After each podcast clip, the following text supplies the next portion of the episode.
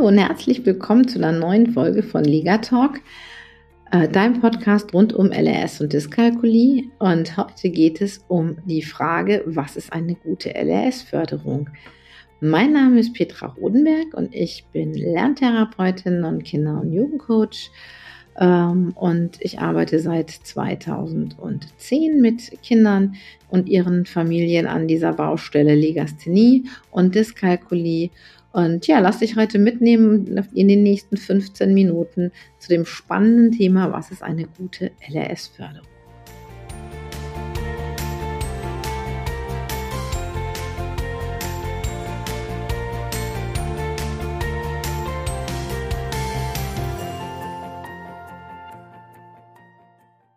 Was ist denn nun eine gute LRS-Förderung? Das ist eine Frage, die sich viele Eltern stellen, wenn sie die Diagnose bekommen und überlegen, dass sie ihrem Kind helfen wollen. Oder aber auch, wenn vielleicht gar keine Diagnose vorliegt und ein Kind einfach nur Schwierigkeiten beim Lesen und Schreiben lernen haben. Ich habe mich immer hingesetzt und habe ja meine letzten zwölf Jahre Revue passieren lassen, habe geguckt, was mache ich denn, was ist wichtig und was ist wirklich für den Erfolg unabdingbar. Und die Punkte möchte ich heute einfach mit euch teilen. Das sind so sechs Hauptpunkte, die da zusammengekommen sind, die du vielleicht als Elternteil einfach im Auge behalten solltest. Und die möchte ich jetzt hier einfach mal vorstellen. Und ich denke, ich fange jetzt einfach mal an.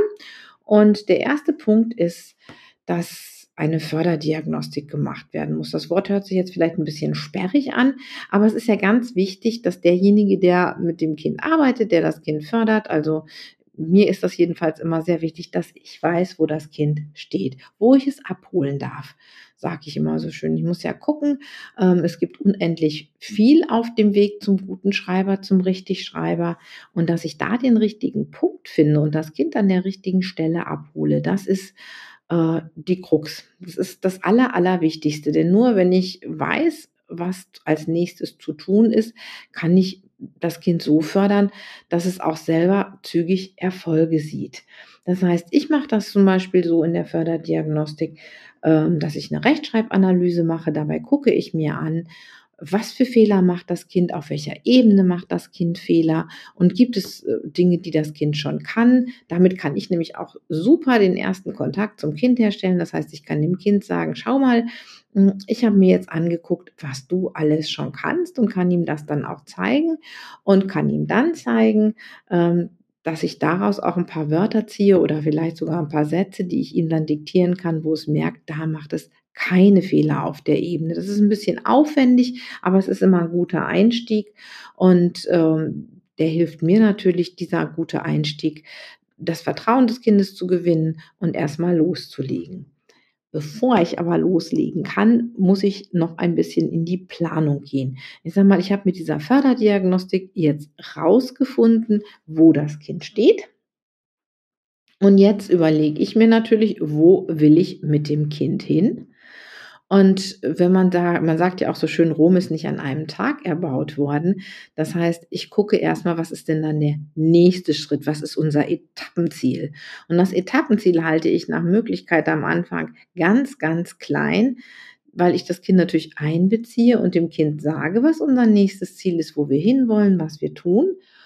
Und dann hat das Kind auch eine Chance, dieses Ziel relativ zügig zu erreichen. Und nichts motiviert mehr, als sich etwas vorzunehmen, etwas dafür zu tun und dann auch den Erfolg davon zu sehen. Und wenn ich das gut geplant habe, dann habe ich am Anfang auch erstmal ein Erfolgserlebnis und das steigert die Motivation, wie schon gesagt.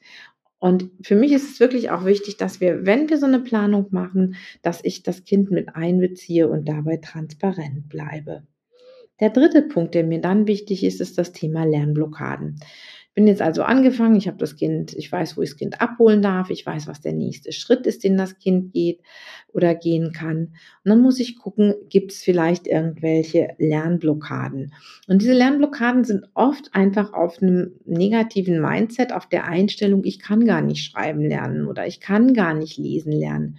Und da haben die Kinder ja oft, wie ich immer so schön sage, das haben die ja mit Brief und Siegel, zumindest wenn eine Diagnostik gemacht wurde. Da steht es für viele schwarz auf weiß. Das ist dann am Anfang, wenn diese Diagnose kommt, eine Erleichterung, eine Erleichterung zu wissen, warum das so ist, dass man vielleicht schlechter oder langsamer lesen und schreiben lernt als andere Kinder. Aber ähm, es kann auch so ein Stückchen eine kleine Wand machen. Also in dem Sinne, ich kann es ja eh nicht lernen und warum ähm, soll ich mich dann da auch noch durchquälen? Das heißt also, es ist wichtig, dass wir das auflösen und dem Kind zeigen, ja, das ist zwar da, aber das heißt nicht, dass du es nicht lernen kannst, sondern du brauchst ein gezieltes Training, das vielleicht anders ist, als es in der Schule gelernt wird. Du brauchst vielleicht auch etwas mehr Zeit. Aber wenn du das hast, dann kannst du auch Stück für Stück weiterkommen. Und diese Lernblockaden dann aufzulösen, da hilft es mir auch wieder, wenn ich vorher eine gute Planung gemacht habe und ein kleines Ziel gesetzt habe, dass ich schon mal einen Erfolg habe. Aber diese negativen Glaubenssätze kommen natürlich nicht nur durch diese Diagnostik, sondern sie kommen natürlich auch vor allen Dingen daher, dass die Kinder ganz oft schon unheimlich viele Misserfolge erfahren haben, dass sie immer wieder geübt und gemacht haben und frustriert sind, weil es nichts gebracht hat, weil das Training vielleicht nicht an der richtigen Stelle angesetzt hat, weil ganz viel geübt wurde, aber eben nicht das Richtige. Und das muss man natürlich auch auflösen und den Kindern eben immer wieder transparent zeigen, was man macht, damit sie auch wieder diesen, ja, diese Zuversicht gewinnen, sie können das schaffen. Ja, der vierte Teil, da bist du als Elternteil für mich gefragt, dass die Eltern mit ins Boot zu holen, ist, finde ich, ein ganz wichtiger Punkt, wenn es um den Erfolg der Kinder geht. Ähm, das heißt nicht unbedingt, dass du das Üben übernehmen sollst als Elternteil, aber deine eigene Einstellung macht sehr, sehr viel aus.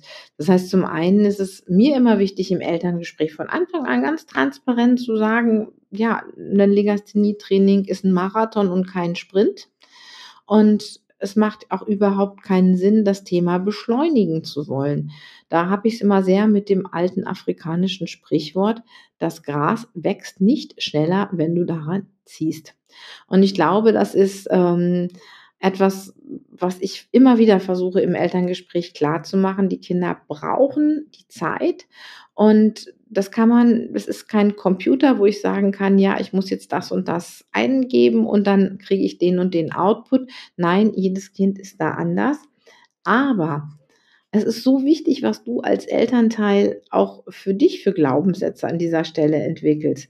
Äh, wir wissen heute vom sogenannten Pygmalion-Effekt. Das heißt, das, was wir über das Kind denken, mit dem wir arbeiten oder über unser eigenes Kind, was wir uns vorstellen, ähm, das hat einfach einen Einfluss daraus, wie das Kind sich entwickelt. Und wenn wir natürlich als Elternteil im Kopf haben, äh, oh Mensch, was, was wird jetzt nur daraus? Und das macht mir auch solche Sorgen. Und wenn mein Kind das überhaupt nicht lernt, und wie soll es denn damit weiter durch die Schule kommen? Dann strahlst du natürlich ein Stückchen davon auch auf, aus, auch wenn du versuchst natürlich das ähm, gar nicht zu zeigen und deinem Kind überhaupt nicht zeigen willst, trotzdem werden wir da von unserem Unterbewusstsein beeinflusst.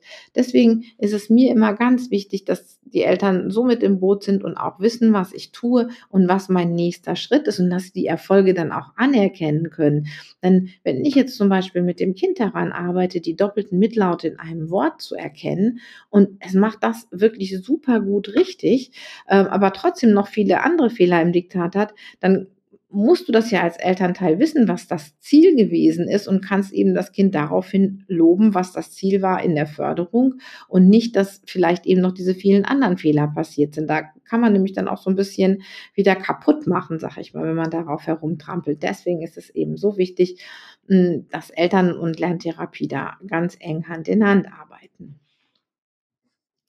Punkt Nummer fünf ist einer, mit dem ich auch immer gehadert habe, als es um mein eigenes Kind geht, äh, ging. Das muss ich zugeben. Und das ist die Regelmäßigkeit des Trainings. Die Anforderungen des Alltags an uns alle sind ziemlich hoch. Und wenn es da auf einmal heißt, wir müssen da 10 bis 15 Minuten noch ähm, ja, LRS-Training am Tag einbauen, dann kann das schon eine Hürde sein. Und natürlich muss auch ein Rechtschreibprogramm oder auch ein LRS-Programm in den Alltag passen. Passt es dann nicht rein? Ist es utopisch, dass man das ähm, im Alltag unterbringen kann? Dann ist das natürlich schwierig. Aber ähm, wenn man jetzt genau weiß, ähm, was man tut und dass man diese 15 Minuten braucht und dass man das viermal die Woche einfach machen muss, dann kriegt man das schon auf die Reihe, wenn man es gut plant. Es muss einem nur bewusst sein, dass diese Regelmäßigkeit unheimlich viel zum Erfolg beiträgt. Und vielleicht denkt man auch, Mensch, das Kind müsste das doch mittlerweile alleine schaffen. Wenn es das tut, ist das super. Aber wenn es das vielleicht noch nicht schafft mit neun oder zehn Jahren, manche Kinder sind tatsächlich zwölf oder dreizehn, bis sie das alleine auf die Reihe kriegen, dann ist es wirklich wichtig, dass wir uns, die Erwachsenen, uns diese Zeit nehmen und auch nicht denken, ach ja, heute ist der Kindergeburtstag und morgen ist dann vielleicht die Mathearbeit. Ähm, ich weiß, dass das alles super wichtig ist, auch für die Kinder. Aber ich sage mal zu meinen Schülern, das Zähneputzen setzen wir ja auch nicht aus, weil am nächsten Tag eine Mathearbeit ist. Und wenn es dann mal vielleicht nicht 15 Minuten sind, fünf Minuten einmal am Tag ist wirklich immer drin.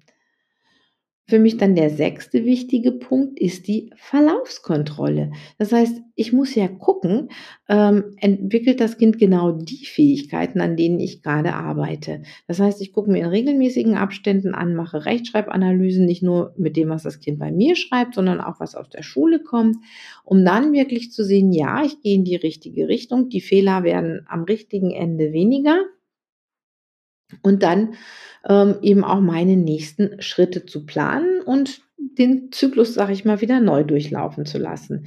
Also ich fasse noch mal kurz zusammen. Wir hatten sechs Schritte. Das erste war die Förderdiagnostik, um herauszufinden, wo ich das Kind abholen darf. Dann kommt die Planung, um mit dem Kind auch gemeinsam zu planen, wo gehen wir jetzt hin. Das dritte waren die Lernblockaden auflösen und die negativen Glaubenssätze. Das vierte, und das auch ganz wichtig, die Eltern ins Boot holen. Und das fünfte die Regelmäßigkeit, das sechste die Verlaufskontrolle. Jetzt fragen mich Eltern aber auch immer, was ist denn jetzt nun mal besser, wenn ich irgendwo ähm, ja, da so ein Training online mache oder wenn ich ähm, so ein Training mache und in die Praxis fahre. Wenn die oberen sechs Punkte, von denen ich gerade gesprochen habe, eingehalten werden, dann ist das eigentlich egal. Ich selber unterrichte ja nur online, von daher gesehen ähm, finde ich das mittlerweile sehr angenehm, aber es gibt, ich habe ja auch ganz viele Jahre eben in der Praxis unterrichtet, also beides ist möglich, beides geht und dem Fördererfolg steht da eigentlich nichts im Weg. Wichtig ist, dass ja, Therapeut und Kind sich zusammen wohlfühlen, dass die Beziehung stimmt oder dass sie, wie wir im Coaching sagen, Rapport aufgebaut haben, dass das Kind vertraut, dass das Kind weiß, wir gehen gemeinsam in die richtige Richtung. Ähm, dann denke ich, ist es relativ egal, ob wir uns am Computer treffen oder ob wir uns ähm, in der Praxis treffen. Ja, sollte Lerntherapie in der Lerntherapie Praxis stattfinden oder in der Schule, finde ich, kann man auch nicht mit End oder Weder bearbeiten. Beides ist möglich. Ähm, super schön wäre es natürlich, wenn jede Schule eigene Förderlehrer hätte und für jedes Kind ein individuelles Training anbieten könnte. Ähm, wünschen dürfen wir uns immer was, auch wenn Weihnachten jetzt schon vorbei ist. Das steht schon seit vielen Jahren auf meinem Wunschzettel. Und es gibt ja auch immer wieder Versuche, dass Lerntherapeuten in Schulen ansässig sind.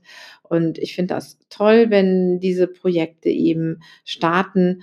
Leider sind sie noch nicht flächendeckend und wenn dann keine Fachkraft in der Schule ist und Fördern in der Schule einfach nur bedeutet, dass es in der sechsten Stunde Förderunterricht gibt, der von einem normalen Deutschlehrer gemacht wird, wo dann einfach Arbeitsblätter abgearbeitet werden, das halte ich dann tatsächlich für kontraproduktiv, weil das der Motivation oft nicht zuträglich ist und die Kinder das oft noch als Bestrafung empfinden. Ja, und dann gibt's noch eine Frage zum Thema gute LRS-Förderung. Wie ist das denn? Können Eltern auch zu Hause fördern? Ich finde, das ist so ein bisschen zweischneidig. Also grundsätzlich können Eltern das, sie brauchen aber das richtige Wissen. Und die wenigsten Eltern werden in der Lage sein, eine Förderdiagnostik zu machen und eine Förderplanung zu machen, sich mit der Arbeit an Lernblockaden und Co.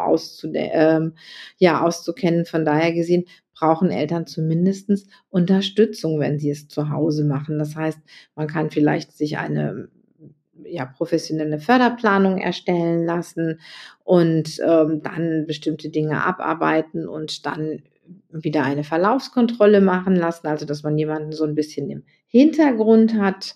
Äh, das ist sicherlich möglich. Wichtig ist dabei natürlich, dass man gut mit seinem Kind lernen kann, dass die Beziehung stimmt.